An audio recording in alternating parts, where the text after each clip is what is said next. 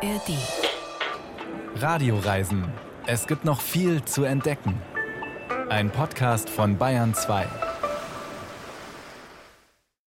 Wir wandern auf der Kraft immer munter den Berg wieder hinauf.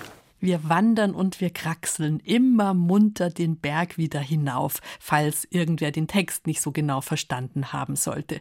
Das sind zwei kleine Mädchen, die da singen und offensichtlich kraxeln sie munter den Berg hinauf. Sehr beeindruckend, muss ich sagen. Nicht alle Kinder sind da so eifrig dabei wie Walli und Maxi, die wir heute noch näher kennenlernen werden. Kleine Empfehlung diesbezüglich von mir, versteckte Gummibärchen haben noch jedes Kind den Berg raufgebracht. Es geht heute ums Wandern und zwar in den USA. Von einer kleinen Runde in den Appalachen bis zu einer der größten Herausforderungen überhaupt, den Great Western Loop. Bärbel Wossack ist am Mikrofon und ich verspreche, es gibt viel zu entdecken.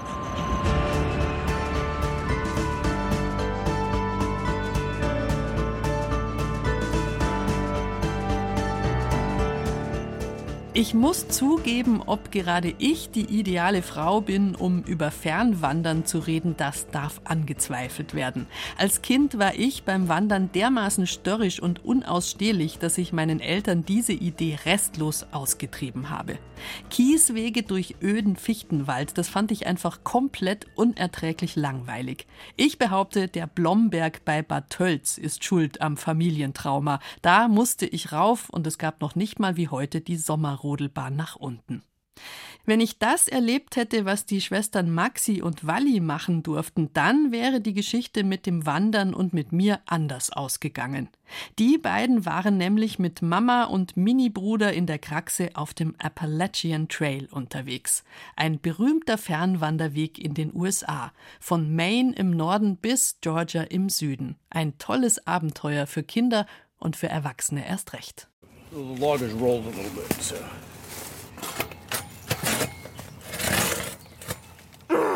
Unverschämtheit. Let me do it by myself for a minute.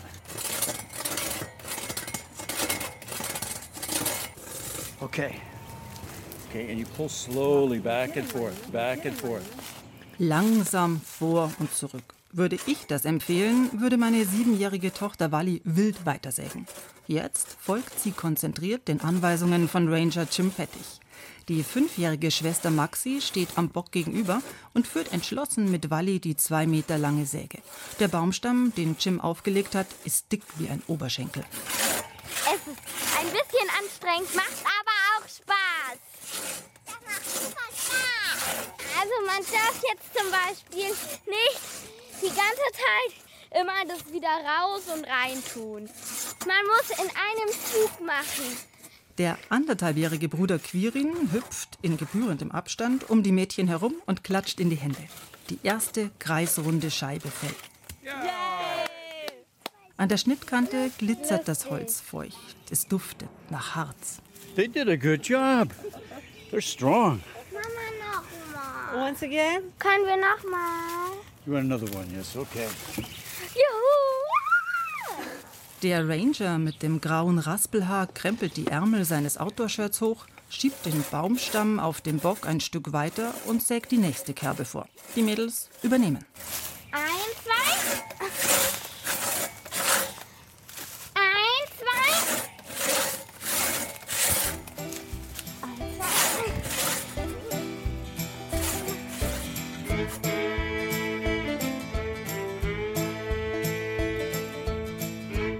Das ist also das echte Abenteuer Appalachian Trail.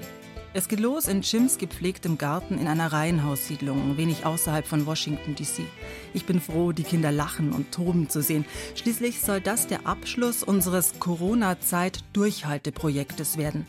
Ein Jahr lang hatten Wally, Maxi, Quirin und ich daheim in München übers Handy Schritte gezählt. Die App The Conqueror zeigte die erlaufenen Kilometer auf einer Karte an. Unser Avatar, ein Fähnchen mit Familienfoto, rückte langsam, aber stetig voran.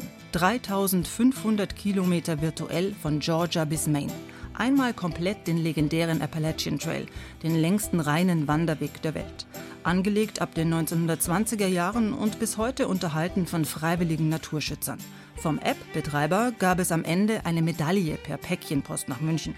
Die steckt noch unangetastet im Gepäck. Wir wollen sie auf dem realen Trail gemeinsam auspacken. Der Lohn für unser Familien-Corona-Durchhalteprojekt. Für die Reiseplanung hatte ich eine der Nichtregierungsorganisationen angeschrieben, die sich um bestimmte Abschnitte des Trails kümmern. Welche Einstiegsrouten sind gut machbar für sehr junge Leute? Der Potomac Appalachian Trail Club, eine NGO mit Sitz in Washington, verwies mich an Jim. Er war früher Soldat, dann ranghoher Mitarbeiter im US-Verteidigungsministerium und arbeitet, jetzt in Rente, als ehrenamtlicher Ranger. Nun sitzen wir in seinem Garten. It's going to take me a minute because I'm going to have to go make some kindling wood. läuft. Oh wei, Mama, jetzt. was müssen? Der muss ein paar Späne machen, damit es läuft. Darf ich schauen? Nach dem Baumstammsägen ist Feuermachen dran. Jim holt mit meinen Mädels hinterm Schuppen Holz für Späne. Ehe er eine Trailroute für uns vorschlägt, will er erstmal in einer Art spaßigen Bootcamp im Garten sehen, was tourtechnisch zu uns passt. Beim Zeltaufbau neben der Terrasse sind Wally sieben und Maxi fünf Jahre alt fit. Rucksäcke und Schlafsäcke organisieren sie aus dem Keller. Mama, ich habe eine Axt dabei. Mama, ich habe eine Angst dabei. Mama, ich habe eine Axt dabei. Trotzdem bin ich gerührt. Die virtuelle Tour, die so oft Anker war im Lockdown, wird zu einer echten. Wir sitzen im Washingtoner Garten, über uns donnern die Hubschrauber der Highway-Polizei. Ranger Jim erklärt uns bei Burgern und Marshmallows, was sein Job ist. Ich sorge dafür, dass die Wanderwege in Schuss sind. Ich sage immer, ich grabe Löcher und schiebe Steine. Aber ich gebe auch Kettensägenkurse für die Leute vom National Park Service. Ich habe sechs Mitarbeitende. Die sind von April bis Oktober auf unserem Trail-Abschnitt in Maryland unterwegs. Diese sogenannten Ridge Runner sammeln Müll, melden, wenn ein umgestürzter Baum den Weg versperrt oder leisten erste Hilfe. Die haben gut zu tun. Somebody can come and fix it. So they're very busy people. Auch ein bisschen Ridge Runner sein. Gleich am kommenden Wochenende. Darauf freuen sich die Mädels. Holz gesägt, Feuer gemacht, Zelt aufgebaut. Sie haben das Bootcamp bestanden. Und der Plan für unseren ersten Bergtag steht auch schon. Wir werden ganz raufgehen auf den Annapolis Rock. Dort ist die Aussicht spektakulär. Die Strecke ist insgesamt etwa sieben Kilometer lang. Das schaffen die Kinder leicht. So it's a pretty good walk, but I see children this age up there all the time. Prima. Wir sind noch keinen Meter auf dem echten Appalachian Trail gewesen, aber es fühlt sich bereits jetzt an wie der perfekte Urlaub. Langeweile. Das ändert sich rapide, als wir zwei Tage später aufbrechen. Von Washington DC aus geht die Fahrt eine gute Stunde in den Nachbarstaat Maryland. Das Navi im Auto führt uns allerdings nicht zum Parkplatz für den Weg auf den Annapolis Rock, sondern in eine Annapolis Rock Road auf der anderen Seite des Berges. Ein Umweg von einer Stunde. An der Tankstelle werden die Kinder langsam ungeduldig. Nein, ich will nicht rein. Weil sonst wäre es mir nicht ab, was es gibt. Mama, Ja. können wir nicht gleich zu McDonalds fahren? Nöp, wir wandern. Außerdem sind wir sofort da. Das ist eine Lüge, aber das schlechte Gewissen darüber hält sich in Grenzen. Ist eh alles Drama. Ich kann mich nicht abschneiden. Ich bin in der Hölle gelandet. Hilfe! Ich kann mich nicht abschneiden. Zum Glück wartet in der Hölle Jim. Er hat seine Kollegin Cassie mitgebracht, die sich als Ridge Runnerin auch um diesen Wegabschnitt zum Annapolis Rock kümmert. Beide haben die Trekking-Rucksäcke aufgesetzt, die Wanderstöcke parat und die Ranger-Cappies in die Stirn gezogen. Meine Mädels müssen nach der langen Autofahrt erst noch in aller Akribie geeignete Klobäume rund um den Parkplatz aussuchen. Wenigstens der Einjährige sitzt schon mal vergnügt in der Kraxe auf meinem Rücken.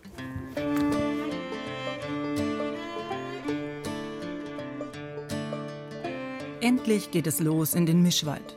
Die Bäume stehen nicht sehr eng. Von oben dringen wärmende Sonnenstrahlen durch die Blätter. Aus dem trockenen Laub vom letzten Jahr ragen Farne. Bergblumen mit gelben Köpfchen. Blauen Blüten und rosa Kelchen bilden meterlange Inseln. Cassie nimmt einen Schluck aus der Wasserflasche am Gürtel und zeigt uns ihren Arbeitsplatz. Viele Teile des Appalachian Trail sind felsig und rutschig. Man muss die ganze Zeit Acht geben, wohin man tritt. Hier ist es super einfach im Vergleich. Auf anderen Streckenabschnitten gibt es riesige Steinbrocken, über die man auf allen Vieren klettern muss. Und man denkt, hey, haben sich die Leute, die den Weg angelegt haben, das als Schikane ausgedacht? Okay, it's pretty flat from here on. Bei uns ist der Weg anderthalb Meter breit. Es geht mal flach, mal etwas steiler dahin. Keine Äste liegen quer, kein Geröll stört. Es sieht aufgeräumt aus. Das sei schließlich Job der Ranger, sagt Jim und nennt als erste Aufgabe für meine Kinder darauf achten, ob was den Weg versperrt und ob da Müll rumliegt. Cassie kennt das. Klopapier, Flaschen, Plastikverpackungen von Müsliriegeln. Naja, und der Wald ist das Klo der Wanderer. Trotzdem darf man sein Geschäft nicht einfach so da liegen lassen, sondern man muss es 15 Zentimeter tief vergraben. Viele machen das nicht. Beim Thema Klobäume werden die Kinder hellhörig. Wer sich mit sowas auskennt, weiß alles.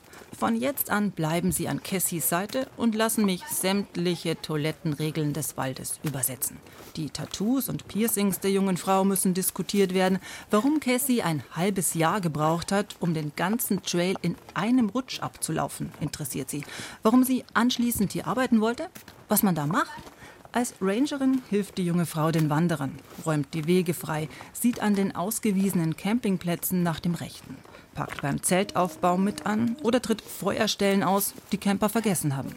Finanziert wird der Job vom amerikanischen National Park Service. Und Tipps für meine Mädels hat sie auch. Man nimmt nur mit, was man zum Überleben braucht. Essen, Zelt, Wasser, Schlafsack. Wenig Wechselwäsche.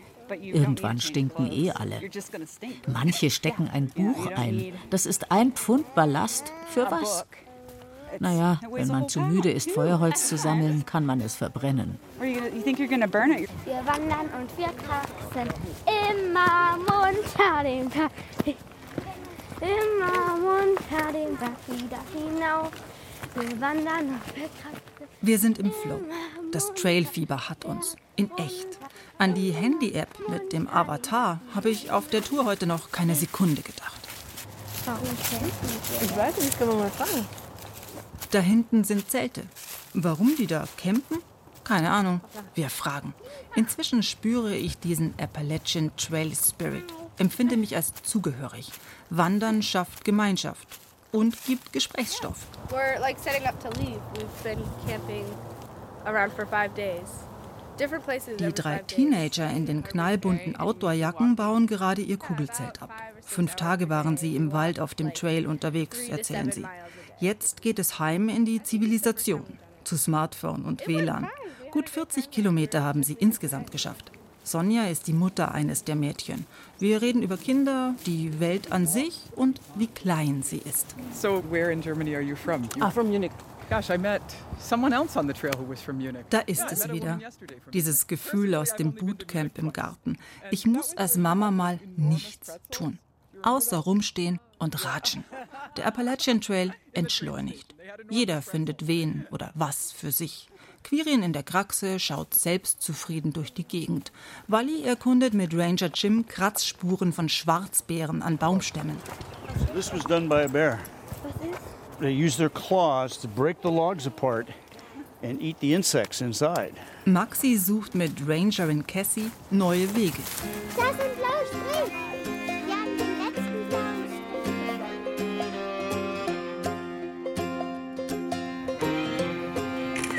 Nach zwei oder drei Stunden, die Zeit spielt keine Rolle mehr, sind wir am Ziel, der Annapolis Rock. Die Klippe ragt 518 Meter über den Abgrund. Vor uns unendliche Weite. Sanfte Hügel, ausgedehnte Wiesen, sehr weit hinten vielleicht eine Stadt. Das Cumberland Valley mit dem Green Brier National Park. Wir sind da, erhaben. Eigentlich. Mami, sind die Sandwiches, also das Brot getoastet? das lapprige Brot, das schmeckt einem nicht. Wenn das nur so mit so Butter und Salami ist und total lapprig. Gipfelmam wühlt die Boxen mit den getoasteten Broten aus dem Rucksack. Dabei fällt mir das Päckchen mit der Medaille in die Hände. Vor lauter echtem Abenteuer hatte ich das glatt vergessen. Aber ja, wir haben es geschafft. Wir haben ein ganzes Pandemiejahr auf einer App Schritte gesammelt für diesen Trail, um ihn wenigstens virtuell zu laufen. Wir sind zwei Jahre lang keinen Tag im Urlaub gewesen. Und jetzt sitzen wir echt am Annapolis Rock und essen Toast. Wir packen jetzt die Medaille aus. Hm. Wally schnappt sich das Päckchen. Da ist furchtbar viel Folie drum.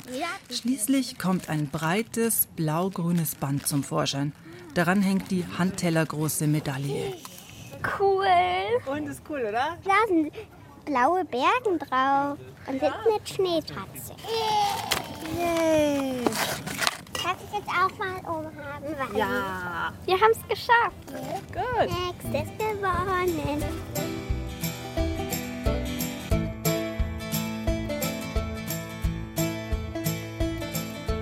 Gewonnen und angekommen. Wir vier. Und Rentner Jim, jetzt Ranger, der morgen mit 30 Freiwilligen auf einem anderen Teil des Trails umgestürzte Bäume beseitigen wird. Ridgerunnerin Cassie verabschiedet sich. Sie will noch einen Campingplatz abgehen und dann ihr eigenes Zelt für die Nacht aufbauen.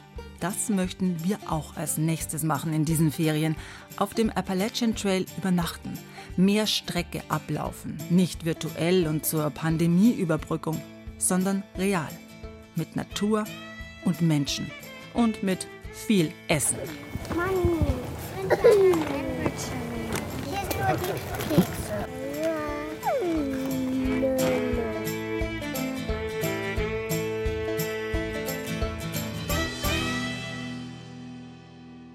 Susi Weichselbaumer war mit ihren drei kleinen Kindern unterwegs auf dem Appalachian Trail und der geht noch weiter, sehr viel weiter. Wer ihn ganz absolvieren möchte, hat eine echte Herausforderung vor sich. 3500 Kilometer insgesamt. Sie hören Bayern 2, die Radioreisen. Und Sie können uns übrigens auch jederzeit in der ARD Audiothek hören. Alle Sendungen ein ganzes Jahr lang. Wir sind heute zu Fuß unterwegs und wir treiben es auf die Spitze, auf dem vielleicht anspruchsvollsten Fernwanderweg, den es gibt. Allein schon wegen der schieren Länge. 11.000 Kilometer ist der Great Western Loop lang. Da hätte man ganz Europa schon mal komplett durchquert, von Tarifa bis zum Ural und zwar hin und zurück. Um die Dimension klarzumachen, der berühmte Pacific Crest Trail, der die gesamte Westseite der USA entlang führt, ist viereinhalbtausend Kilometer lang. Wer das schafft in einer Saison, der wird respektvoll Thru-Hiker genannt. Und diese unfassbare Strecke ist nur ein Teilstück des Great Western Loop. Denn da geht's weiter im Norden entlang der kanadischen Grenze quer durch die Rocky Mountains und dann wieder komplett nach Süden von Montana bis New Mexico. Jetzt nur noch durch die Wüsten von Arizona und schon ist die Sierra Nevada erreicht und wieder der Pacific Crest Trail. Viele Menschen haben diese gewaltige Strecke noch nicht bewältigt. Sie ist ein Lebensprojekt. Ich spreche jetzt mit einem, der es getan hat. Nils Rabe war eigentlich Büromensch, Berater und mehr mit dem Flugzeug unterwegs als mit den Füßen. Dann hat er eine Auszeit genommen und den Pacific Crest Trail gemacht und gemerkt, ich kann das. Schließlich war er bereit für den Great Western Loop, und zwar gegen den Uhrzeigersinn. Das hatte vor ihm noch niemand versucht. Ich habe mit Nils Rabe gesprochen und gleich gefragt, was die größte Herausforderung ist bei der Planung. Wann startet man wo? Denn da geht es nicht um die Frage, komme ich da vor Sonnenuntergang an, sondern komme ich vor dem Winter an. Genau, also die größte Herausforderung für mich war tatsächlich nicht die Distanz von 11.000 Kilometern, was ja schon mal einfach irre ist, ja, und sich immens viel anhört, sondern für mich war das Hauptproblem einfach der drohende Winter. Und bei der Route ist es eben so, dass ich sowohl im Osten wie auch im Westen zwei Hochgebirge habe. Ich habe im Osten die Rocky Mountains und im Westen die Sierra Nevada und beide haben eben so rund 4000 Meter hohe Berge, über die ich eben rüber muss. Und das Problem ist, dass diese Berge nur, naja, so ungefähr zwischen Mai und Oktober überhaupt passierbar sind, weil ansonsten einfach viel zu viel Schnee liegt. Das Problem aber jetzt ist, dass zwischen diesen beiden Hochgebirgen nochmal rund 7000 Kilometer liegen, für die ich dann so effektiv vier Monate Zeit habe, sodass ich also gerade diesen nördlichen Teil enorm schnell laufen muss. Also wenn man das jetzt einfach mal so ausrechnet auf dem Taschenrechner, 11.000 Kilometer geteilt durch 222 Tage hast du gebraucht, da kommen knapp 50 Kilometer raus. Wie kann man denn das schaffen pro Tag? Genau, also es ist tatsächlich absoluter Wahnsinn. Ähm, ich bin an einigen Tagen mit meiner gesamten Ausrüstung, also mit meinem Zelt, mit meinen Klamotten, mit meinem Wasser, mit meinen Lebensmitteln, teilweise bis zu 70 Kilometer gelaufen. Und dementsprechend habe ich mich natürlich auch lange auf die Tour vorbereitet, sowohl körperlich wie auch mental. Ich hatte ursprünglich Ende 2019 meinen Job aufgegeben, bin dann nach Neuseeland geflogen und dort allein erstmal 3000 Kilometer als, als reines Training gelaufen, um fit zu werden, um in diesen Laufrhythmus auch hineinzukommen. Naja, und dann war es für mich eben ganz wichtig, einfach möglichst viele Stunden in den Tag hineinzukriegen. Und das bedeutete für mich, dass ich ganz häufig um 5 Uhr, 6 Uhr aufgestanden bin und dann bis 9 oder 10 Uhr abends manchmal gelaufen bin also zwölf oder 14 Stunden Tage, waren für mich da draußen tatsächlich keine Seltenheit, weil ich einfach immer diesen Druck hatte, tatsächlich vor dem Wintereinbruch durch die Sierra Nevada zu kommen. Und das war also eine immense sportliche Herausforderung. Aber mit dieser sportlichen Herausforderung kam dann eben auch diese mentale Herausforderung, weil ich einfach bei Wind und Wetter jeden Tag wieder rausgehen musste, um tatsächlich meine Meilen zu schaffen. Und das war eben das ganz Besondere an dieser Route und auch der Grund, warum vor mir wahrscheinlich noch keiner diese Route so gelaufen ist.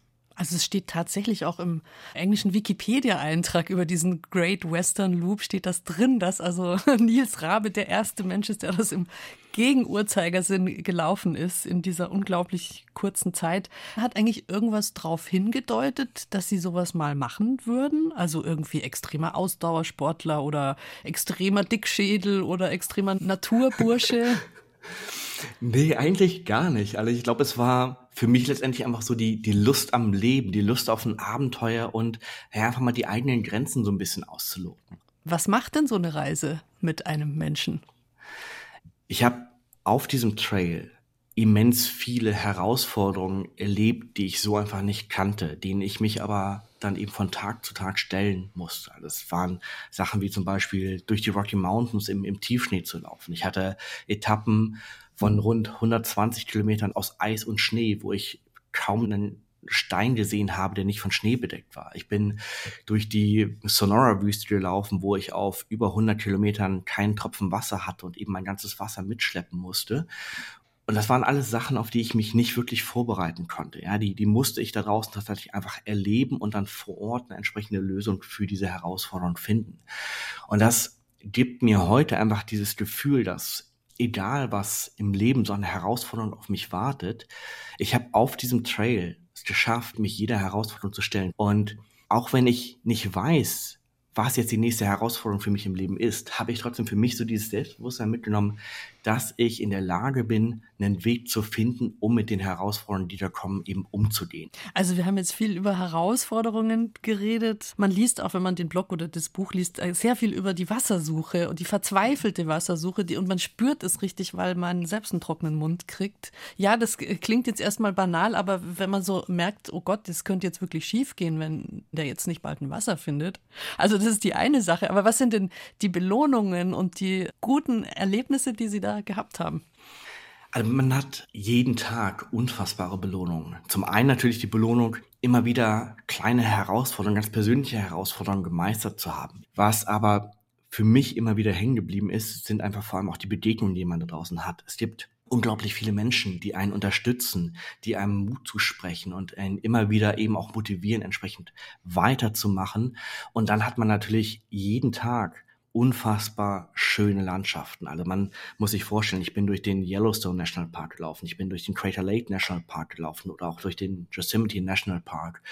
Und diese Freiheit, diese Landschaften, diese Natur, die man draußen erlebt, das ist, ist einfach unbeschreiblich und natürlich auch dass das Adrenalin und die Endorphine, die einfach beim Laufen ausgeschüttet werden, die einfach so ein permanentes Glücksgefühl tatsächlich ausströmen lassen. Das allein ist schon eine immense Belohnung, die mich immer wieder auch motiviert hat, dann eben entsprechend weiterzulaufen.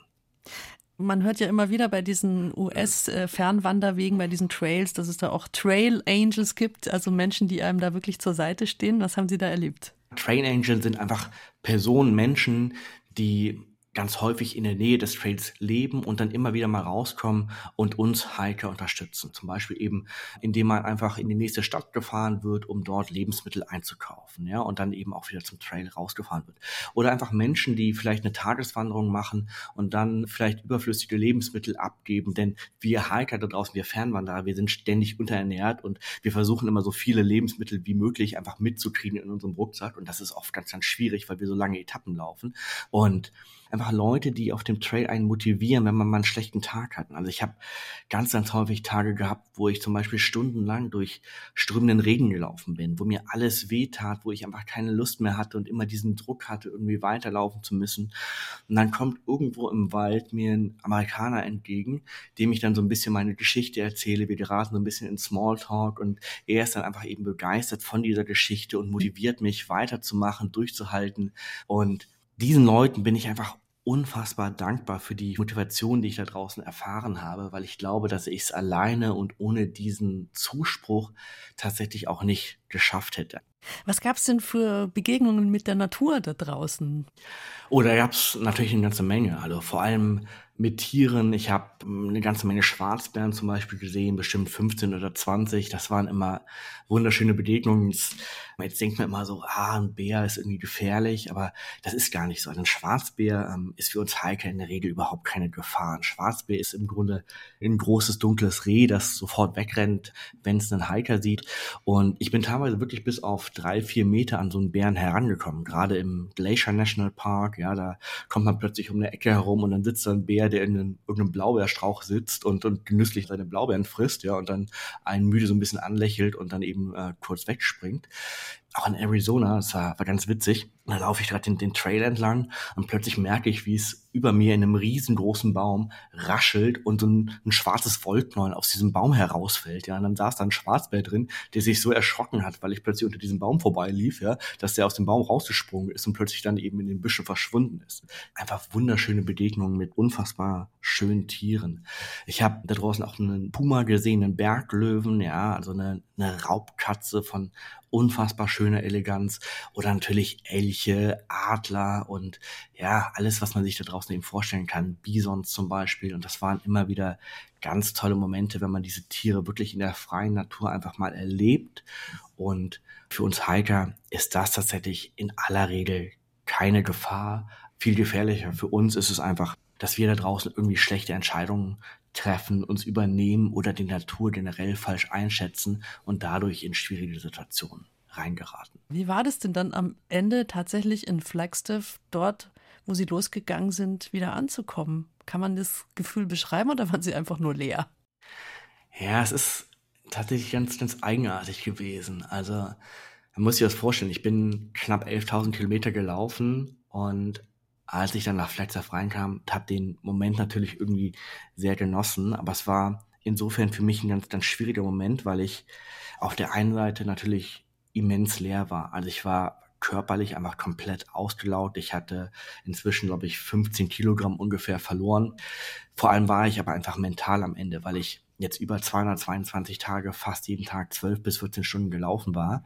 Und ich war froh, einfach mal auch wieder was anderes machen zu können, einfach mal wieder ins Kino zu gehen oder mich mit anderen Leuten irgendwie zu treffen und abends in der Bar zu sitzen und was zu trinken. Ja, darauf habe ich mich dann eben wirklich wieder gefreut, das machen zu können. Aber gleichzeitig war da eben auch die Angst, wie geht's jetzt im normalen Leben weiter? Ich hatte diese unglaubliche Freiheit genossen und jetzt sollte es dann eben wieder zurück nach Deutschland gehen, in den Job, in das ähm, Berufsumfeld und in diese Gesellschaft wieder reinzufinden, war dann auch ein Prozess, der mich eine ganze Weile tatsächlich noch beschäftigt hat und wo ich zum Teil auch ähm, ja, mir erstmal wieder neue Ziele auch dann tatsächlich suchen musste.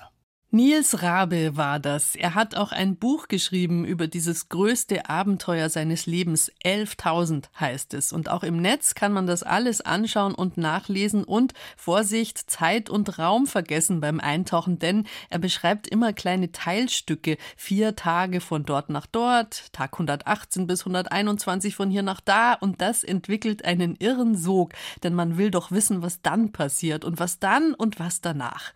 Just a German Hike Hiker heißt der Blog von Nils Rabe.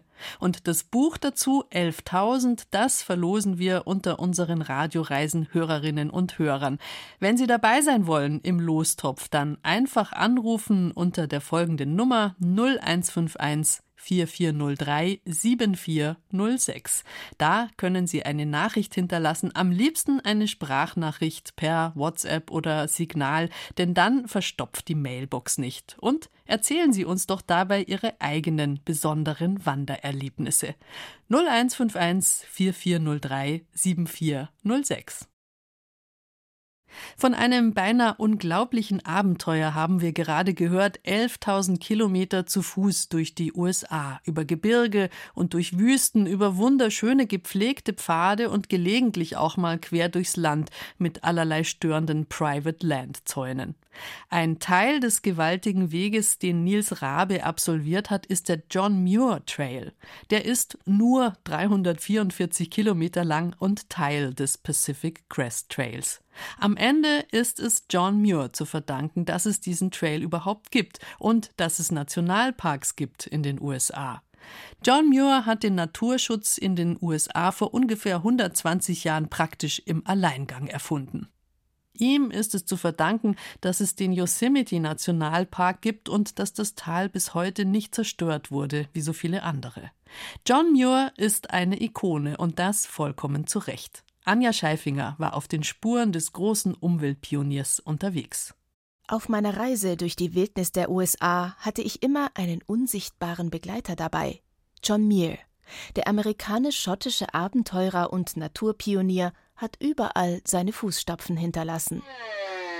Es gibt eine John Muir Brücke. Einen Fernwanderweg in der Sierra Nevada. Und einen in Tennessee. Eine Muir Hütte. Die hat er selbst gebaut. John Muir Schulen. Und Hochschulen. Den John Muir Highway, ein National Monument, ein Wildnisschutzgebiet, einen Gletscher in Alaska und ein Schneefeld auf dem Vulkan Mount Rainier.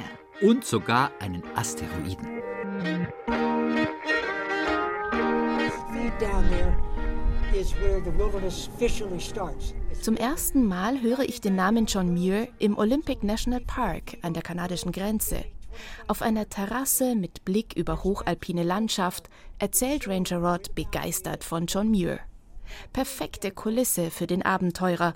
Und doch bin ich überrascht, seinen Namen zu hören, denn hier war er doch nie. It's his writings about wilderness. They fit perfectly here. Seine Schriften über die Wildnis passen perfekt hierher. Er liebt die Berge und wir haben hier wilde Berge, ohne Skilifte. Hier kann man ein richtiges Wildnisabenteuer erleben, mit wilden Tieren, die man sonst nicht zu Gesicht bekommt, mit Campen unter Sternen, Schwimmen im eiskalten See. Das macht Spaß. Abseits der Wege ist hier Boden, den vielleicht noch nie jemand betreten hat maybe no one's ever walked.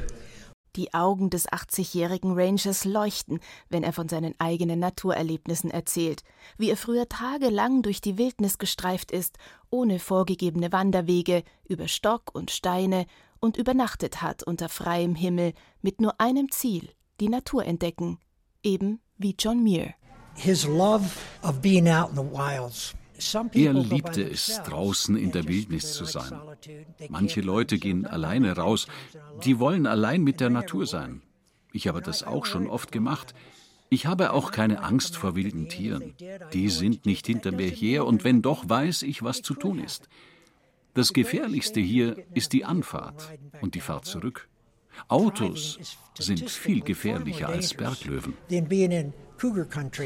Ranger Rod verabschiedet sich und drückt mir ein Cappy in die Hand, ein Souvenir des Olympic National Parks. Darauf ein Spruch von John Muir, sein bekanntester. Der Berg ruft, ich muss gehen.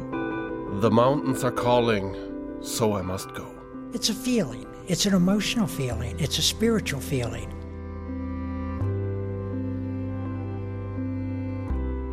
Wandern in der Natur als spirituelles Erlebnis, das könnte John Muir genau so gesagt haben. Als Kind kam er mit seiner Familie aus Schottland in die USA und hat als Jugendlicher und Erwachsener die Natur in Kalifornien und Alaska erkundet, ist Tage und Wochen lang durch die Wildnis gestreift und hat seine Erlebnisse in Büchern und Zeitungsartikeln festgehalten.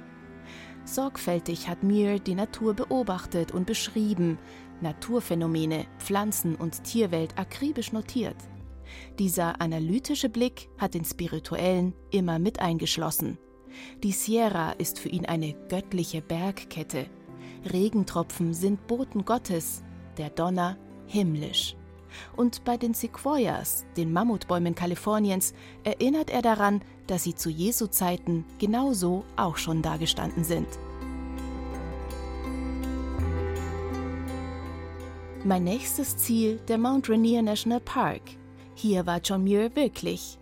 Sogar auf seinem Gipfel, auf den er aus Versehen geraten ist, erzählt Rangerin Amber. He was er ist damals krank geworden von der Arbeit auf der Ranch, also hat ihn seine Frau raus in die Natur geschickt. Er ist von Kalifornien bis zum Mount Rainier in Washington gelaufen.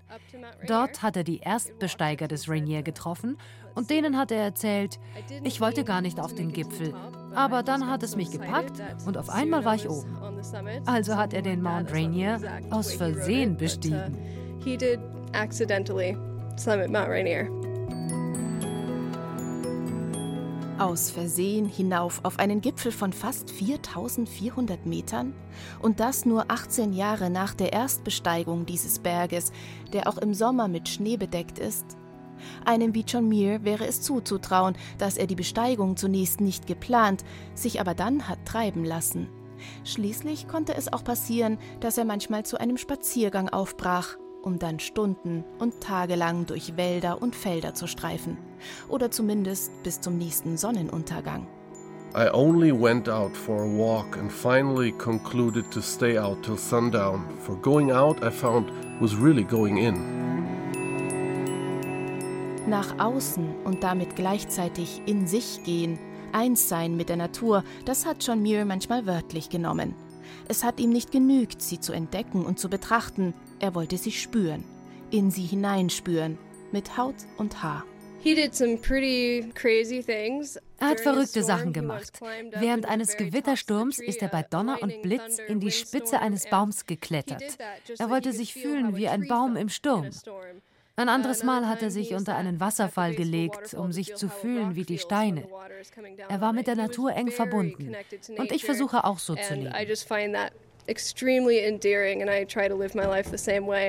Amber Sergeant hat sich als Rangerin auf John Muir spezialisiert, um den Touristen im Mount Rainier National Park von ihm erzählen zu können. Er ist schon lange ein Idol von ihr. Genau genommen wäre sie ohne ihn vielleicht nicht einmal Rangerin geworden. Ich fühle mich ihm verbunden, weil er seine Spiritualität in der Natur gefunden hat. Die Natur hat ihm so viel bedeutet, deshalb wurde er für uns zum Vater der Nationalparks. Er hat diese Schutzgebiete ins Leben gerufen. Als Rangerin führe ich sein Erbe fort, indem ich das Land schütze, das ihm so sehr am Herzen lag.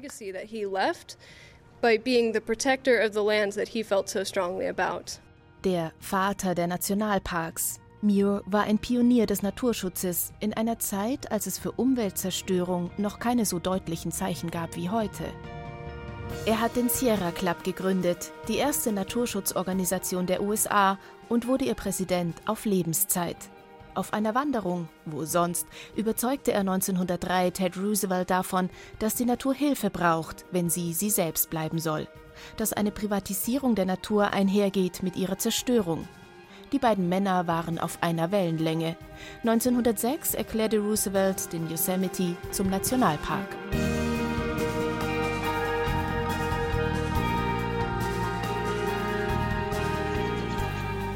In diesem Tal beginnt der John Muir Trail, rund 350 Kilometer lang, ein Fernwanderweg entlang der Sierra Nevada.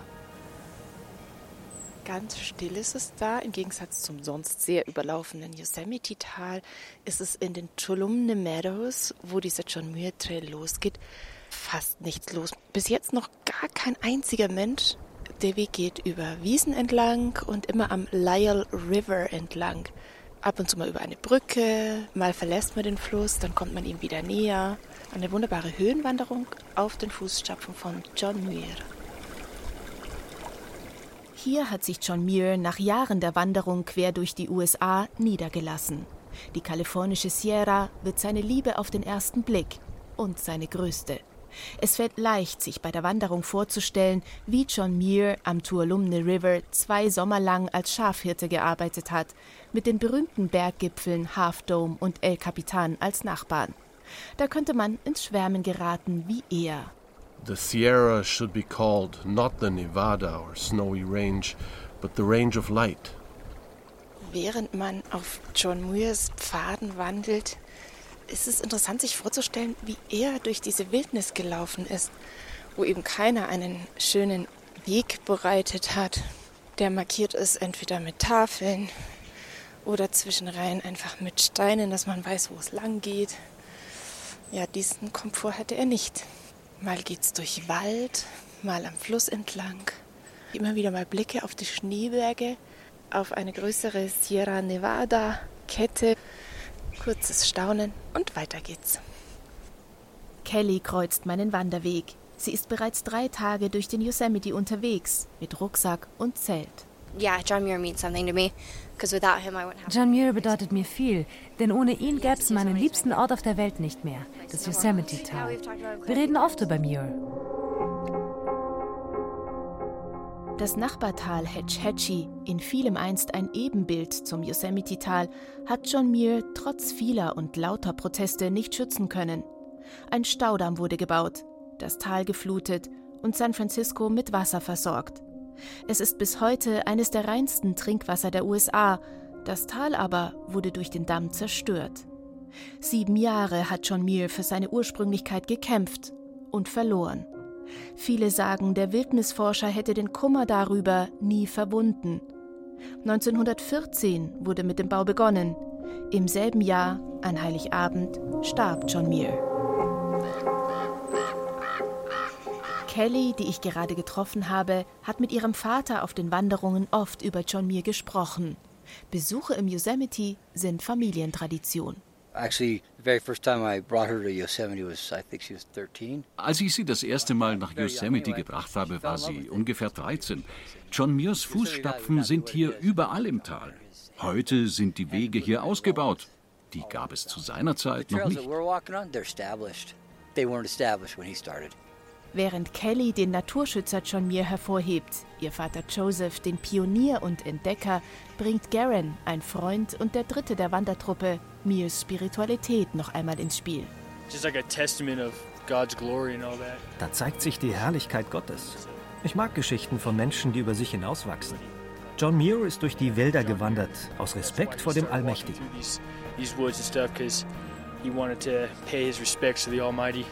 Oder in den Worten John Muirs, der Weg ins Universum führt durch Wald und Wildnis. Anja Scheifinger hat einiges mitgenommen vom John Muir Trail. Denn das tiefe Naturerleben, das funktioniert mitten in Europa natürlich genauso wie im Westen der USA. Von weiten Wegen und wirklich unendlicher Natur kommen wir jetzt wieder zurück nach Hause, wo die Natur ja auch vor oder hinter der Tür anfängt, egal wo man wohnt. Sogar mitten in der Stadt ist sie zu finden. Es müssen ja nicht gleich wochenlange Fernwanderungen sein. Ich jedenfalls, wie ich alle diese Geschichten höre, habe mich ertappt, wie ich gedacht habe, also da nach Österreich, da könnte man doch auch mal zu Fuß hingehen, einfach zur Haustür raus und losmarschieren. Mal sehen, ob was draus wird.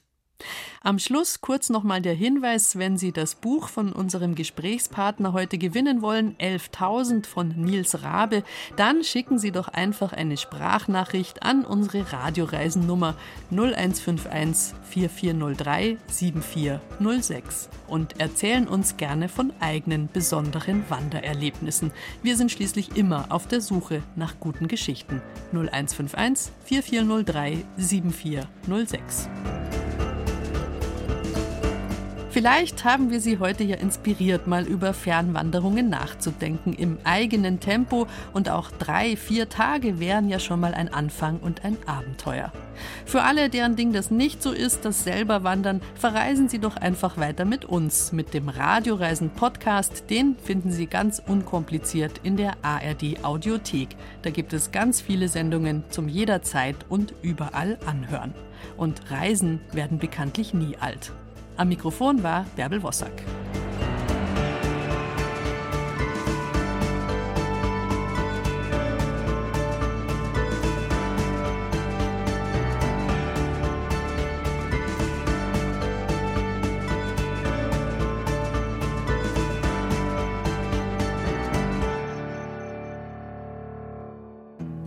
Hier noch ein Podcast-Tipp. Falls Sie noch mehr hören wollen von Abenteuern und Menschen in Amerika, dann hören Sie doch mal rein in den Podcast 50 States von Dirk Rohrbach. Dirk wird alle 50 US-Bundesstaaten bereisen, abseits der ausgetretenen Pfade, mit seinem Truck, mit dem Wohnwagen, Fahrrad oder Paddelboot.